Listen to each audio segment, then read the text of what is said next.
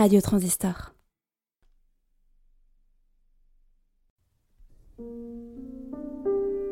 Bonsoir et bienvenue sur Ozon. Ozon, la voix hebdomadaire des sons déchaînés. Je suis Karima Safri et je suis accompagnée comme chaque semaine par Pierre Huard à la musique. Combré. Combré et ses bêtises. Combré et ses souvenirs d'enfance. Aujourd'hui, Marcel Proust nous dit des choses de sa vie qui lui reviennent peu à peu comme des images dissimulées derrière le rideau du temps. En quelques mots, il nous catapulte dans la maison de sa tante Léonie, où il se souvient des chauds baisers de sa maman et des passages d'un mystérieux monsieur Swann. Je contemple souvent le ciel de ma mémoire, où des regards lointains brillent obstinément. Le temps efface tout, il n'éteint pas les yeux. Mère des yeux, sur tes eaux claires nous naviguâmes. La fleur de vos yeux clairs déclos innocemment. Vos yeux vagues, vos yeux avides, vos yeux profonds, hélas, sont vides. Profonds et vides sont les cieux.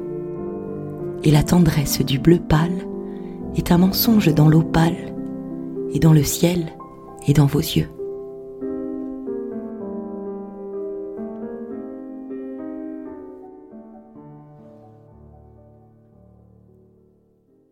Marcel Proust, à la recherche du temps perdu, du côté de chez Swann.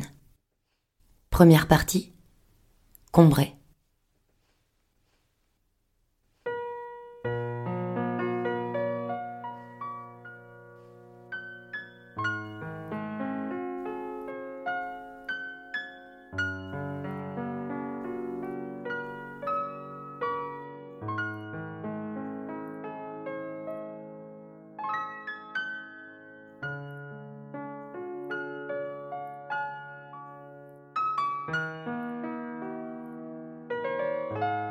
Longtemps, je me suis couché de bonne heure.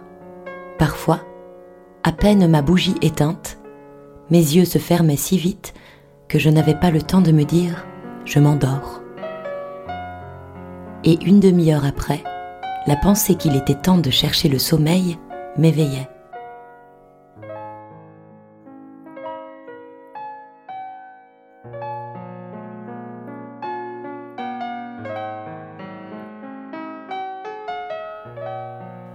Je voulais poser le volume que je croyais avoir dans les mains et souffler ma lumière. Je n'avais pas cessé en dormant de faire des réflexions sur ce que je venais de lire, mais ces réflexions avaient pris un tour un peu particulier. Il me semblait que j'étais moi-même ce dont parlait l'ouvrage. Une église, un quatuor, la rivalité de François Ier et de Charles Quint,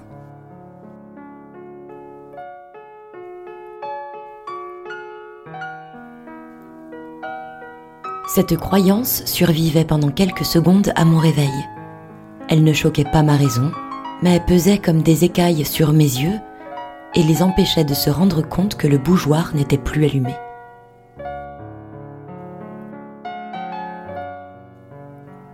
Puis elle commençait à me devenir inintelligible, comme après la métampsychose, les pensées d'une existence antérieure. Le sujet du livre se détachait de moi. J'étais libre de m'y appliquer ou non. Aussitôt, je recouvrais la vue et j'étais bien étonné de trouver autour de moi une obscurité douce et reposante pour mes yeux. Mais peut-être plus encore pour mon esprit, à qui elle apparaissait comme une chose sans cause, incompréhensible, comme une chose vraiment obscure.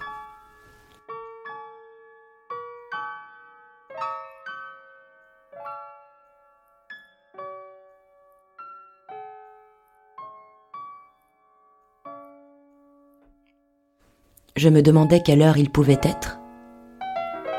J'entendais le sifflement des trains qui, plus ou moins éloignés, comme le chant d'un oiseau dans une forêt, relevant les distances, me décrivait l'étendue de la campagne déserte où le voyageur se hâte vers la station prochaine. Et le petit chemin qu'il suit va être gavé dans son souvenir par l'excitation qu'il doit à des lieux nouveaux, à des actes inaccoutumés, à la causerie récente et aux adieux sous la lampe étrangère qui le suivent encore dans le silence de la nuit à la douceur prochaine du retour.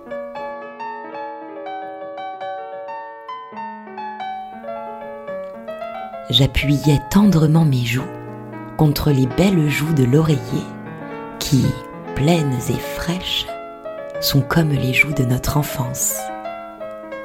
Je frottais une allumette pour regarder ma montre. Bientôt minuit.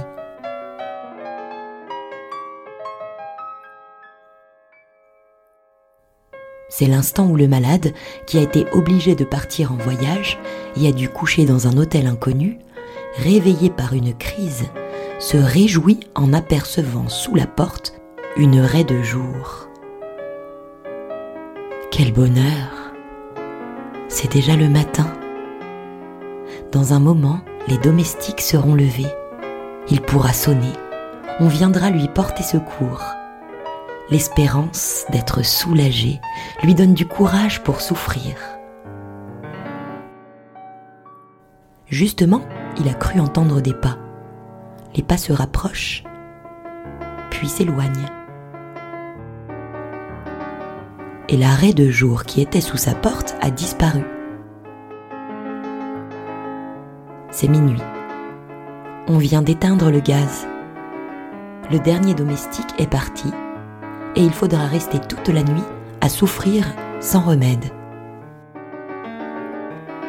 Je me rendormais et parfois je n'avais plus que de courts réveils d'un instant, le temps d'entendre les craquements organiques des boiseries, d'ouvrir les yeux pour fixer le kaléidoscope de l'obscurité, de goûter grâce à une lueur momentanée de conscience le sommeil où étaient plongés les meubles, la chambre, le tout dont je n'étais qu'une petite partie et à l'insensibilité duquel je retournais vite m'unir.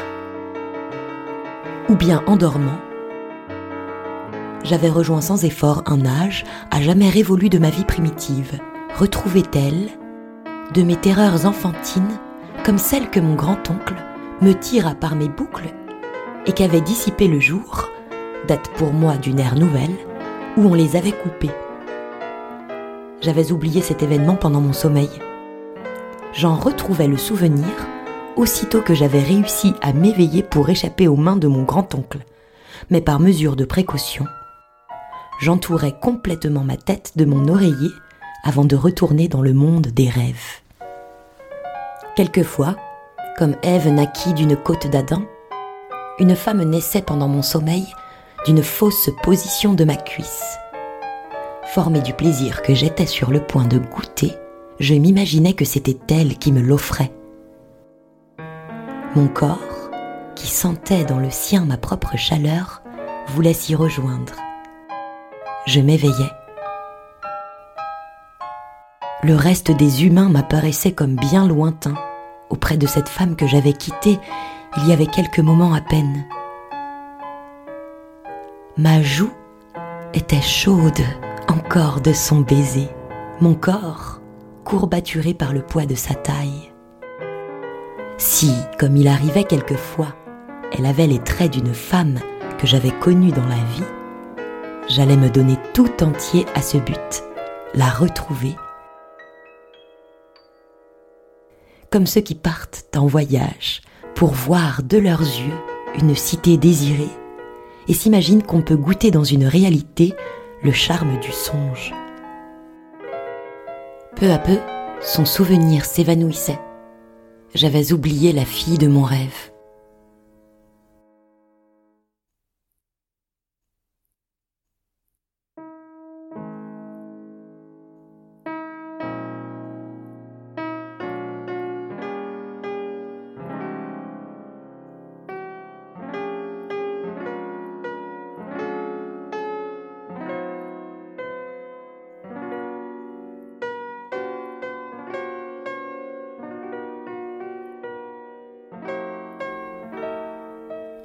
Un homme qui dort tient en cercle autour de lui le fil des heures, l'ordre des années et des mondes.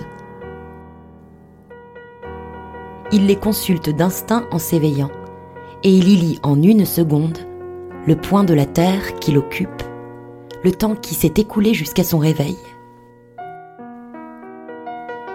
Mais leurs rangs peuvent se mêler, se rompre, que vers le matin, après quelque insomnie, le sommeil le prenne en train de lire, dans une posture trop différente de celle où il dort habituellement. Il suffit de son bras soulevé pour arrêter et faire reculer le soleil, et à la première minute de son réveil, il ne saura plus l'heure, il estimera qu'il vient à peine de se coucher que s'il s'assoupit dans une position encore plus déplacée et divergente, par exemple après dîner assis dans un fauteuil, alors le bouleversement sera complet dans les mondes désorbités. Le fauteuil magique le fera voyager à toute vitesse dans le temps et l'espace, et au moment d'ouvrir les paupières, il se croira couché quelques mois plus tôt dans une autre contrée.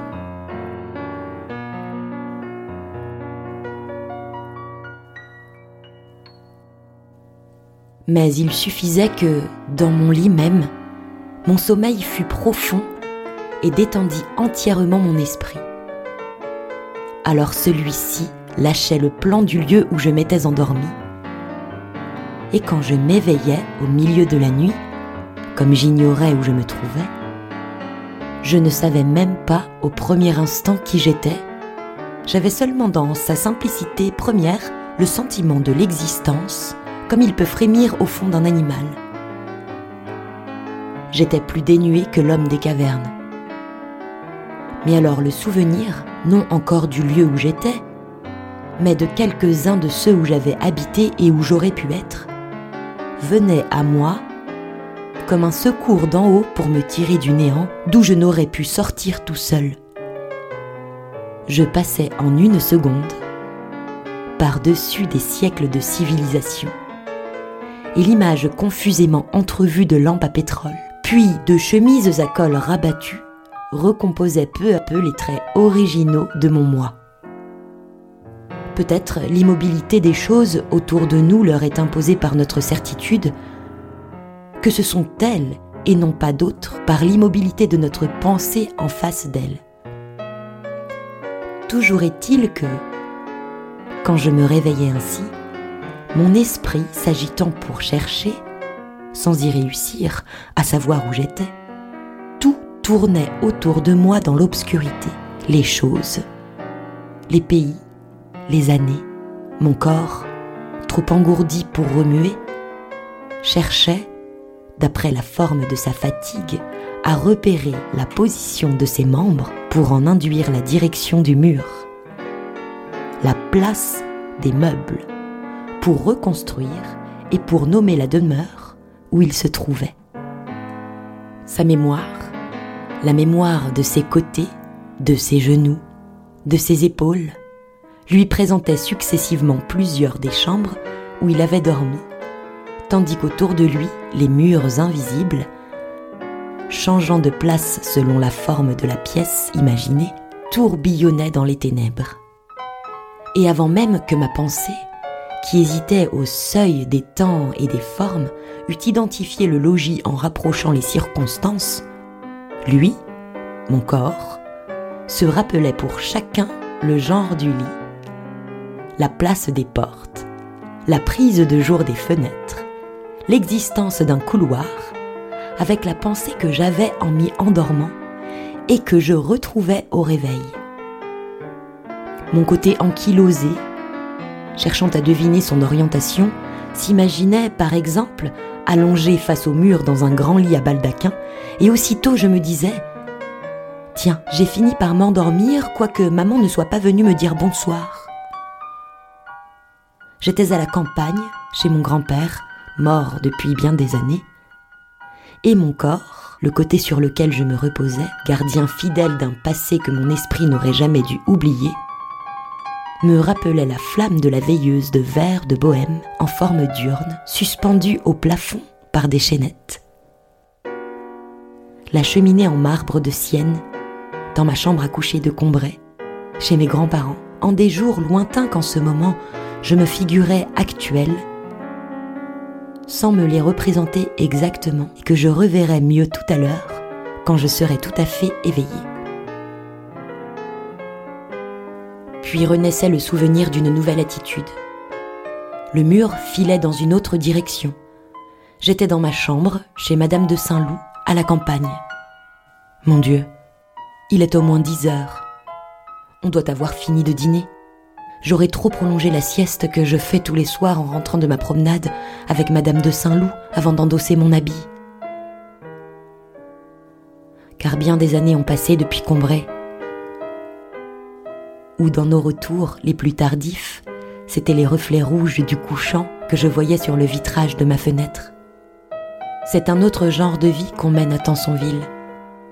Chez Madame de Saint-Loup, un autre genre de plaisir que je trouve à ne sortir qu'à la nuit, à suivre au clair de lune ces chemins où je jouais jadis au soleil, et la chambre où je me serais endormie au lieu de m'habiller pour le dîner. De loin je l'aperçois quand nous rentrons, traversés par les feux de la lampe, seul phare dans la nuit. Ces évocations, tournoyantes et confuses, ne duraient jamais que quelques secondes.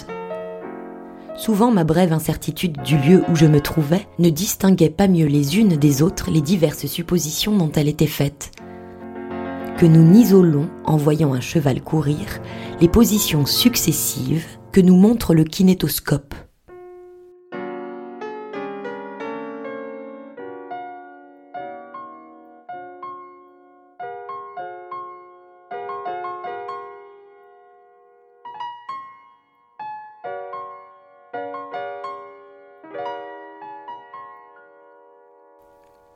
Mais j'avais revu tantôt l'une, tantôt l'autre, des chambres que j'avais habitées dans ma vie, et je finissais par me les rappeler toutes dans les longues rêveries qui suivaient mon réveil. Chambre d'hiver où quand on est couché, on se blottit la tête dans un nid qu'on se tresse avec les choses les plus disparates. Un coin de l'oreiller, le haut des couvertures, un bout de châle, le bord du lit, et un numéro des débats roses qu'on finit par cimenter ensemble selon la technique des oiseaux en s'y appuyant indéfiniment ou par un temps glacial, le plaisir qu'on goûte est de se sentir séparé du dehors, comme l'hirondelle de mer qui a son nid au fond d'un souterrain dans la chaleur de la terre, et où, le feu étant entretenu toute la nuit dans la cheminée, on dort dans un grand manteau d'air chaud et fumant, traversé des lueurs des tisons qui se rallument. Sorte d'impalpable alcôve, de chaudes cavernes creusées au sein de la chambre même, zone ardente et mobile en ses contours thermiques, aérés de souffle qui nous rafraîchissent la figure et viennent des angles, des parties voisines de la fenêtre ou éloignés du foyer et qui se sont refroidis. Chambre d'été où l'on aime être uni à la nuit tiède, où le clair de lune apparaît au volet entr'ouvert, jette jusqu'au pied du lit son échelle enchantée, où on dort presque en plein air, comme la mésange balancée par la brise à la pointe d'un rayon. Parfois la chambre Louis XVI si gai que même le premier soir, je n'y avais pas été trop malheureux, et où les colonnettes qui soutenaient légèrement le plafond s'écartaient avec tant de grâce pour montrer et réserver la place du lit. Parfois, au contraire, celle, petite et si élevée de plafond, creusée en forme de pyramide dans la hauteur de deux étages et partiellement revêtue d'acajou, où dès la première seconde j'avais été intoxiqué moralement par l'odeur inconnue du fétiver.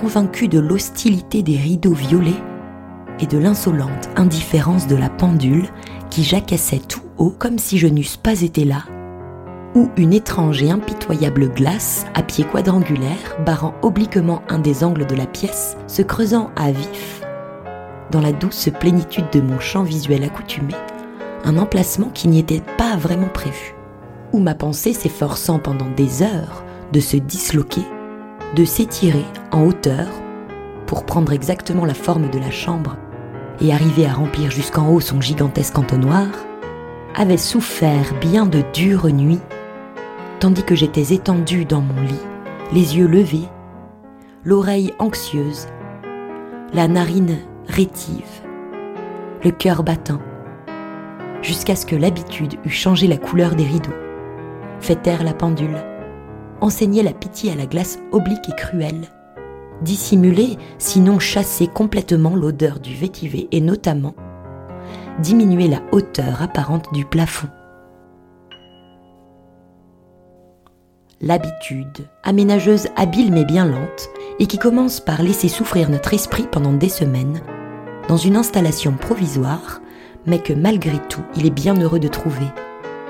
Car sans l'habitude et réduit à ses seuls moyens, il serait impuissant à nous rendre un logis habitable.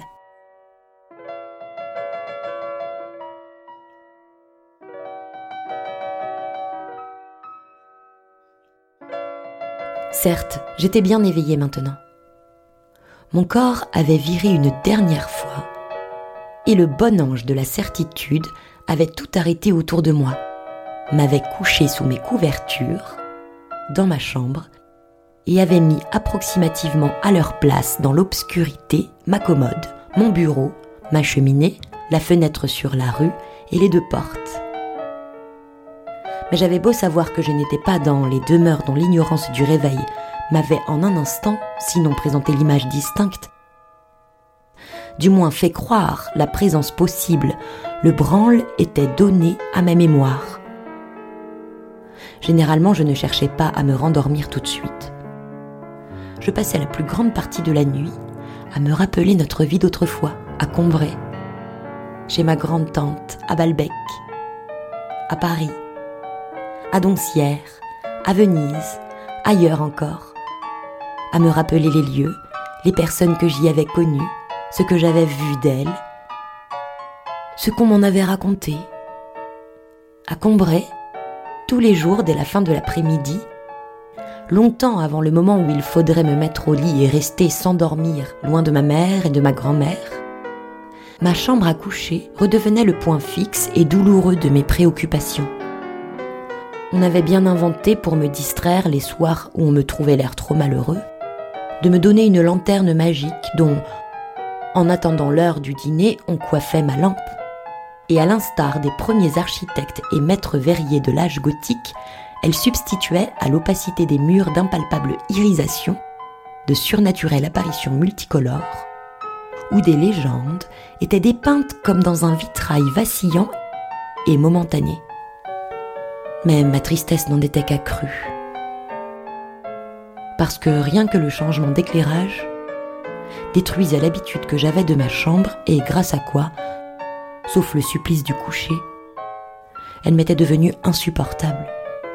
Maintenant, je ne la reconnaissais plus et j'y étais inquiet, comme dans une chambre d'hôtel ou de chalet, où je fusse arrivé pour la première fois en descendant de chemin de fer. À pas saccadé de son cheval, Golo, plein d'un affreux dessin, sortait de la petite forêt triangulaire qui veloutait d'un vert sombre la pente d'une colline et s'avançait en tressautant vers le château de la pauvre Geneviève de Brabant. Ce château était coupé selon une ligne courbe qui n'était guère que la limite d'un des ovales de verre aménagés dans le châssis qu'on glissait entre les coulisses de la lanterne. Ce n'était qu'un pan de château, et il avait devant lui une lande où rêvait Geneviève qui portait une ceinture bleue. Le château et la lande étaient jaunes, et je n'avais pas attendu de les voir pour connaître leur couleur. Car avant les vers du châssis, la sonorité mordorée du nom de Brabant me l'avait montré avec évidence. Golo s'arrêtait un instant pour écouter avec tristesse le boniment lu à haute voix par ma grande tante et qu'il avait l'air de comprendre parfaitement, conformant son attitude avec une docilité qui n'excluait pas une certaine majesté aux indications du texte. Puis il s'éloignait du même pas saccadé, et rien ne pouvait arrêter sa lente chevauchée. Si on bougeait la lanterne, je distinguais le cheval de Golo qui continuait à s'avancer sur les rideaux de la fenêtre, se bombant de leurs plis, descendant de leurs fentes. Le corps de Golo lui-même, d'une essence aussi surnaturelle que celui de sa monture, s'arrangeait de tout obstacle matériel, de tout objet gênant qu'il rencontrait en le prenant comme ossature et en se rendant intérieur fût-ce le bouton de la porte sur lequel s'adaptait aussitôt et surnageait invinciblement sa robe rouge, ou sa figure pâle toujours aussi noble et aussi mélancolique, mais qui ne laissait paraître aucun trouble de cette transvertébration. Certes, je leur trouvais du charme à ces brillantes projections qui semblaient émaner d'un passé mérovingien et promenaient autour de moi des reflets d'histoire si anciens mais je ne peux dire quel malaise me causait pourtant cette intrusion du mystère et de la beauté dans une chambre que j'avais fini par remplir de mon moi, au point de ne pas faire plus attention à elle qu'à lui-même. L'influence anesthésiante de l'habitude ayant cessé, je me mettais à penser, à sentir, chose si triste. Ce bouton de la porte de ma chambre qui différait pour moi de tous les autres boutons de porte du monde, en ceci qu'il semblait ouvrir tout seul sans que j'eusse besoin de le tourner, tant le maniement m'en était devenu inconscient, le voilà qui servait maintenant de corps astral à Golo. Et dès qu'on sonnait le dîner, j'avais hâte de courir à la salle à manger où la grosse lampe de la suspension ignorante de Golo et de Barbe Bleue, et qui connaissait mes parents, et le bœuf à la casserole, donnait sa lumière de tous les soirs et de tomber dans les bras de maman que les malheurs de Geneviève de Brabant me rendaient plus cher, tandis que les crimes de Golo me faisaient examiner ma propre conscience avec plus de scrupules.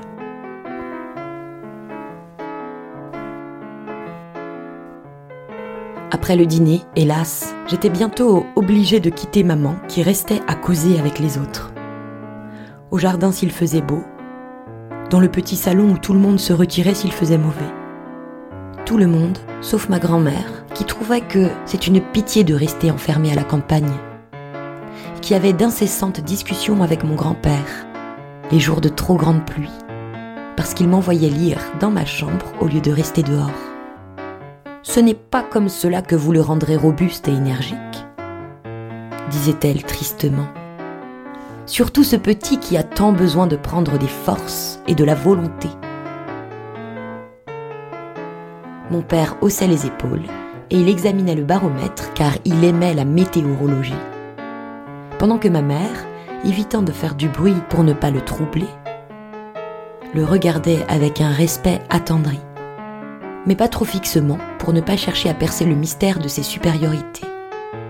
Mais ma grand-mère, elle, par tous les temps, même quand la pluie faisait rage et que Françoise avait précipitamment rentré les précieux fauteuils d'osier de peur qu'ils ne fussent mouillés, on la voyait dans le jardin, vide et fouettée par l'averse, relevant ses mèches désordonnées et grises pour que son front s'imbibât mieux de la salubrité du vent et de la pluie. Elle disait Enfin, on respire.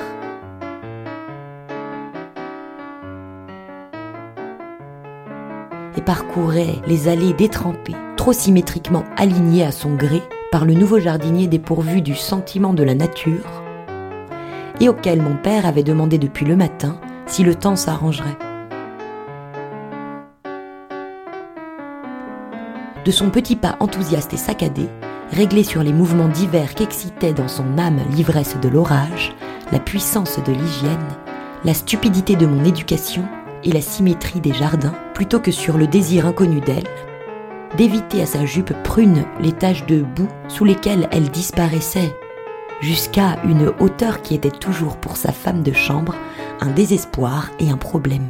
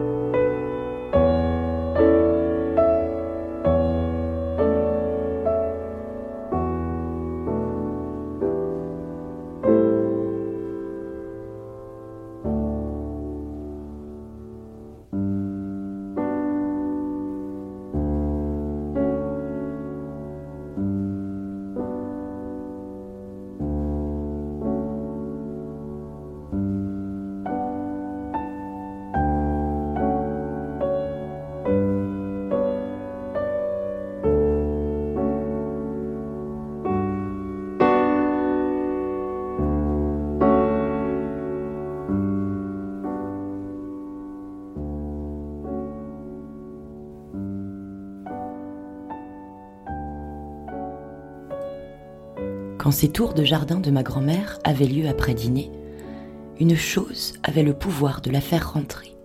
C'était à un des moments où la révolution de sa promenade la ramenait périodiquement, comme un insecte, en face des lumières du petit salon où les liqueurs étaient suivies sur la table à jeu. Si ma grande-tante lui criait Bathilde, viens donc empêcher ton mari de boire du cognac pour la taquiner, en effet, elle avait apporté dans la famille de mon père un esprit si différent que tout le monde la plaisantait et la tourmentait. Comme les liqueurs étaient défendues à mon grand-père, ma grande-tante lui en faisait boire quelques gouttes. Ma pauvre grand-mère entrait, priait ardemment son mari de ne pas goûter au cognac. Il se fâchait, buvait tout de même sa gorgée, et ma grand-mère repartait, triste, découragée, souriante pourtant, car elle était si humble de cœur et si douce que sa tendresse pour les autres.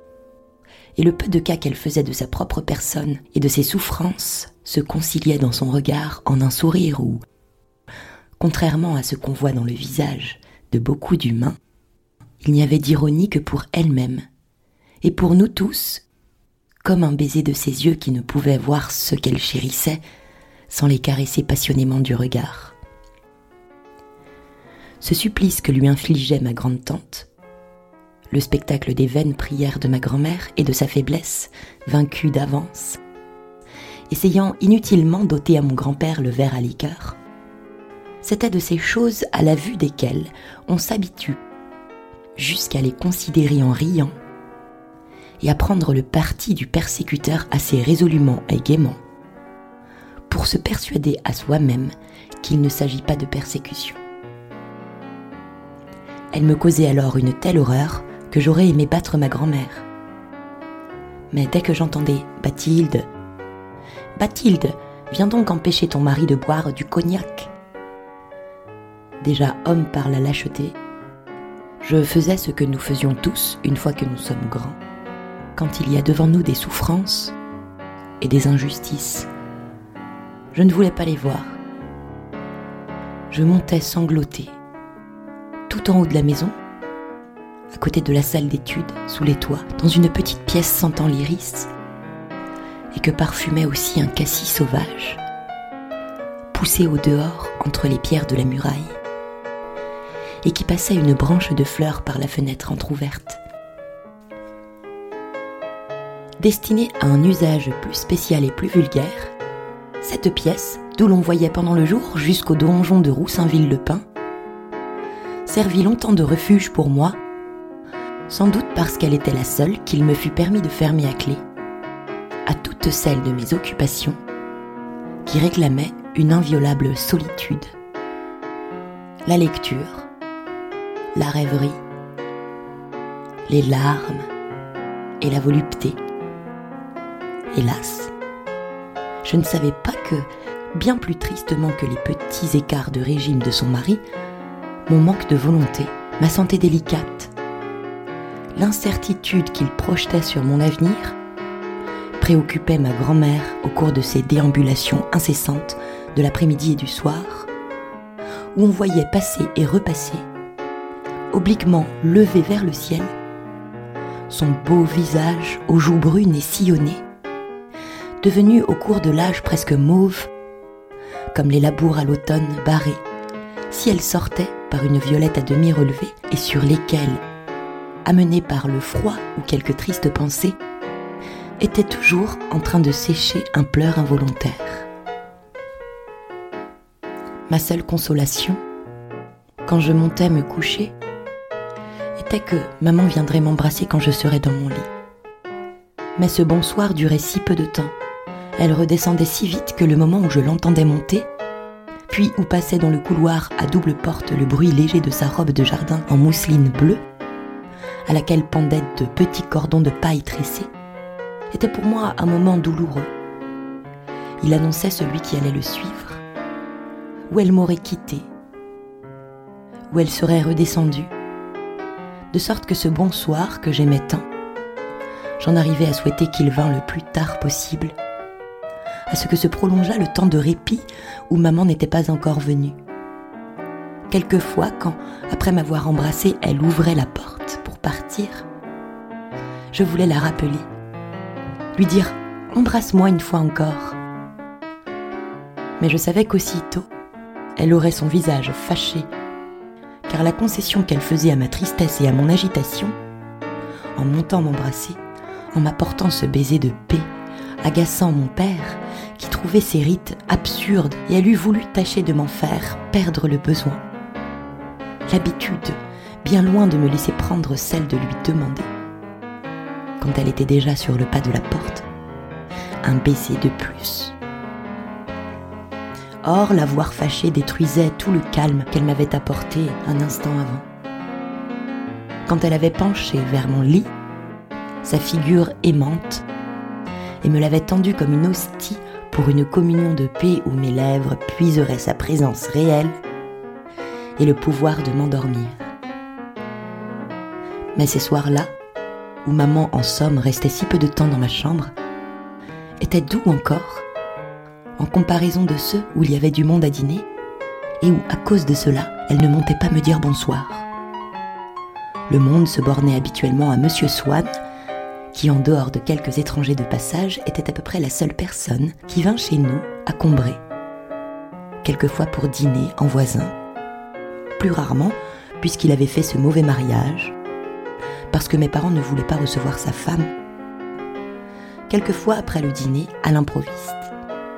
Les soirs où, assis devant la maison, sous le grand marronnier, autour de la table de fer, nous entendions au bout du jardin non pas le gros lot profus et criard qui arrosait, qui étourdissait au passage de son bruit ferrugineux, intarissable et glacé, toute personne de la maison qui le déclenchait en entrant sans sonner.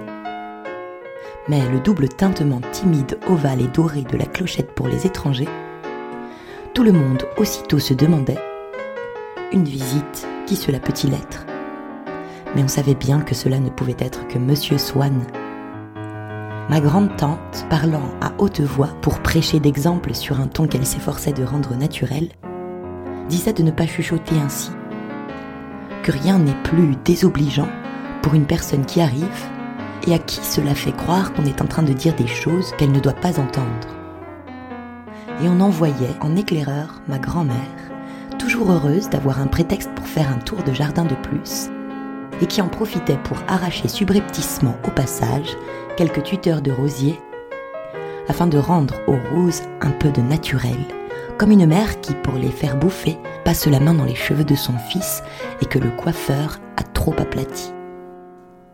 Nous restions tous suspendus aux nouvelles que ma grand-mère allait nous apporter de l'ennemi, comme si on eût pu hésiter entre un grand nombre possible d'assaillants. Et bientôt après, mon grand-père disait Je reconnais la voix de Swann. On ne le reconnaissait en effet qu'à la voix, on distinguait mal son visage au nez brusqué, aux yeux verts, sous un haut front entouré de cheveux blonds, presque roux, coiffé à la parce que nous gardions le moins de lumière possible au jardin, pour ne pas attirer les moustiques, et j'allais, sans en avoir l'air, dire qu'on apporta des sirops. Ma grand-mère attachait beaucoup d'importance, trouvant cela plus aimable à ce qu'ils n'eussent pas l'air de figurer d'une façon exceptionnelle et pour les visites seulement. Monsieur Swann, quoique beaucoup plus jeune que lui, était très lié avec mon grand-père, qui avait été un des meilleurs amis de son père, homme excellent mais singulier, chez qui, paraît-il, un rien suffisait parfois pour interrompre les élans du cœur, changer le cours de la pensée. J'entendais plusieurs fois par an mon grand-père raconter à table des anecdotes, toujours les mêmes, sur l'attitude qu'avait eue M. Swann, le père, à la mort de sa femme, qu'il avait veillé jour et nuit. Mon grand-père, qui ne l'avait pas vu depuis longtemps, était accouru auprès de lui dans la propriété que les Swann possédaient aux environs de Combray, et avait réussi, pour qu'il n'assistât pas à la mise en bière, à lui faire quitter un moment, tout en pleurs, la chambre mortuaire. Ils firent quelques pas dans le parc où il y avait un peu de soleil. Tout d'un coup, Monsieur Swann, prenant mon grand-père par le bras, s'était écrié Ah, mon vieil ami, quel bonheur de se promener ensemble par ce beau temps. Vous ne trouvez pas ça joli, tous ces arbres, ces aubépines, et mon étang dont vous ne m'avez jamais félicité? Vous avez l'air comme un bonnet de nuit. Sentez-vous ce petit vent? Ah, on a beau dire. La vie a du bon tout de même, mon cher Amédée. Brusquement, le souvenir de sa femme morte lui revint, et trouvant sans doute trop compliqué de chercher comment il avait pu, à un pareil moment, se laisser aller à un mouvement de joie, il se contenta, par un geste qui lui était familier, à chaque fois qu'une question ardue se présentait à son esprit, de passer la main sur son front, d'essuyer ses yeux et les verres de son lorgnon. Il ne put pourtant pas se consoler de la mort de sa femme. Mais pendant les deux années qu'il lui survécut, il disait à mon grand-père C'est drôle, je pense très souvent à ma pauvre femme, mais je ne peux y penser beaucoup à la fois. Souvent, mais peu à la fois, comme le pauvre père était devenue une des phrases favorites de mon grand-père, qu'il a prononcées à propos des choses les plus différentes. Il m'aurait paru que ce père de Swann était un monstre si mon grand-père que je considérais comme le meilleur juge, et dont la sentence, faisant jurisprudence pour moi, m'a souvent servi dans la suite à absoudre des fautes que j'aurais été enclin à condamner, ne s'était écrié, mais comment? C'était un cœur d'or. Pendant bien des années, où pourtant, surtout avant son mariage, Monsieur Swann, le fils, vint souvent les voir à Combray. Ma grande-tante et mes grands-parents ne soupçonnèrent pas qu'il ne vivait plus du tout dans la société qu'avait fréquenté sa famille, et que sous l'espèce d'incognito que lui faisait chez nous ce nom de Swann, ils hébergeaient, avec la parfaite innocence d'honnêtes hôteliers qui ont chez eux sans le savoir, un célèbre brigand, un des membres les plus élégants du Jockey Club, ami préféré du comte de Paris et du prince de Galles, un des hommes les plus choyés de la haute société du faubourg Saint-Germain. L'ignorance où nous étions de cette brillante vie mondaine que menait Swann tenait évidemment en partie à la réserve et à la discrétion de son caractère, mais aussi à ce que les bourgeois d'alors se faisaient de la société une idée un peu hindoue et la considéraient comme composée de castes fermées où chacun dès sa naissance se trouvait placé dans le rang qu'occupaient ses parents et d'où rien à moins des hasards, d'une carrière exceptionnelle ou d'un mariage inespéré, ne pouvait vous tirer pour vous faire piétiner dans une caste supérieure. Monsieur Swann, le père, était agent de change. Le fils Swann se trouvait faire partie pour toute sa vie d'une caste où les fortunes, comme dans une catégorie de contribuables, variaient entre tel et tel revenu. On savait quelles avaient été les fréquentations de son père. On savait donc quelles étaient les siennes et avec quelles personnes il était en situation de frayer. S'il en connaissait d'autres, c'était relations de jeune homme sur lesquelles des amis anciens de sa famille, comme étaient mes parents, fermaient d'autant plus bienveillamment les yeux qu'il continuait, depuis qu'il était orphelin, à venir très fidèlement nous voir. Mais il y avait fort à parier que ces gens inconnus de nous qu'il voyait étaient de ceux qu'il n'aurait pas osé saluer si, étant avec nous, il les avait rencontrés. Si l'on avait voulu à toute force appliquer à Swann un coefficient social qui lui fût personnel, entre les autres fils d'agents de situation égal à celle de ses parents, ce coefficient aurait été pour lui un peu inférieur parce que, très simple de façon, ayant toujours eu une tocade d'objets anciens et de peintures, il demeurait maintenant dans un vieil hôtel où il entassait ses collections et que ma grand-mère rêvait de visiter, mais qui était situé quai d'Orléans, quartier que ma grande-tante trouvait infamant d'habiter. Êtes-vous seulement connaisseur? Je vous demande cela dans votre intérêt parce que vous devez vous faire repasser des croûtes par les marchands, lui disait ma grande-tante. Elle ne lui supposait en effet aucune compétence et n'avait pas haute idée même au point de vue intellectuel, d'un homme qui dans la conversation évitait les sujets sérieux et montrait une précision fort prosaïque, non seulement quand il nous donnait, en entrant dans les moindres détails, des recettes de cuisine, mais même quand les sœurs de ma grand-mère parlaient de sujets artistiques.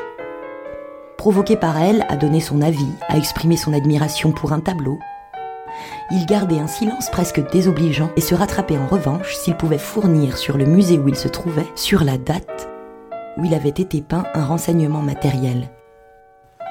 Mais d'habitude, il se contentait de chercher à nous amuser en racontant quelquefois une histoire nouvelle qui venait de lui arriver avec des gens choisis parmi ceux que nous connaissions, avec le pharmacien de Combray, avec notre cuisinière, avec notre cocher.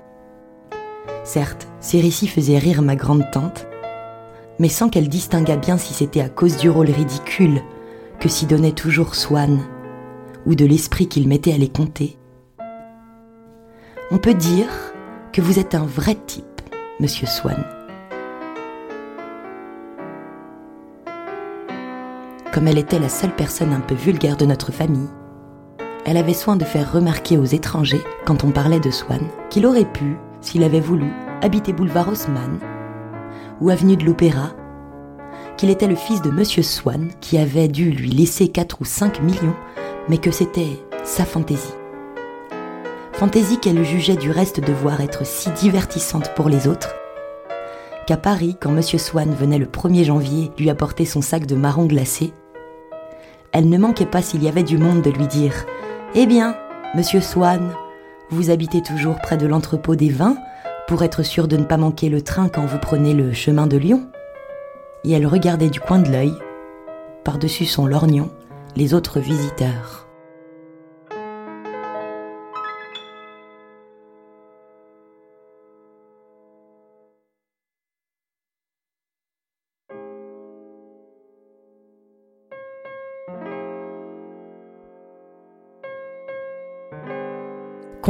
C'est fini. Merci, monsieur Proust, de ces si doux mots. Merci d'avoir prêté vos oreilles pour Ozon. Nous nous retrouvons la semaine prochaine à 20h pour une danse de la poésie ancienne. Sans oublier Le Kiosque, émission musicale présentée par Quentin Sandre Malinas le mercredi à 20h. De quel droit, émission droit et géopolitique toujours de Quentin Sandre Malinas le vendredi à 20h et Spirale feuilleton radiophonique de Louis Joly et Armel Dufaux le samedi à 20h.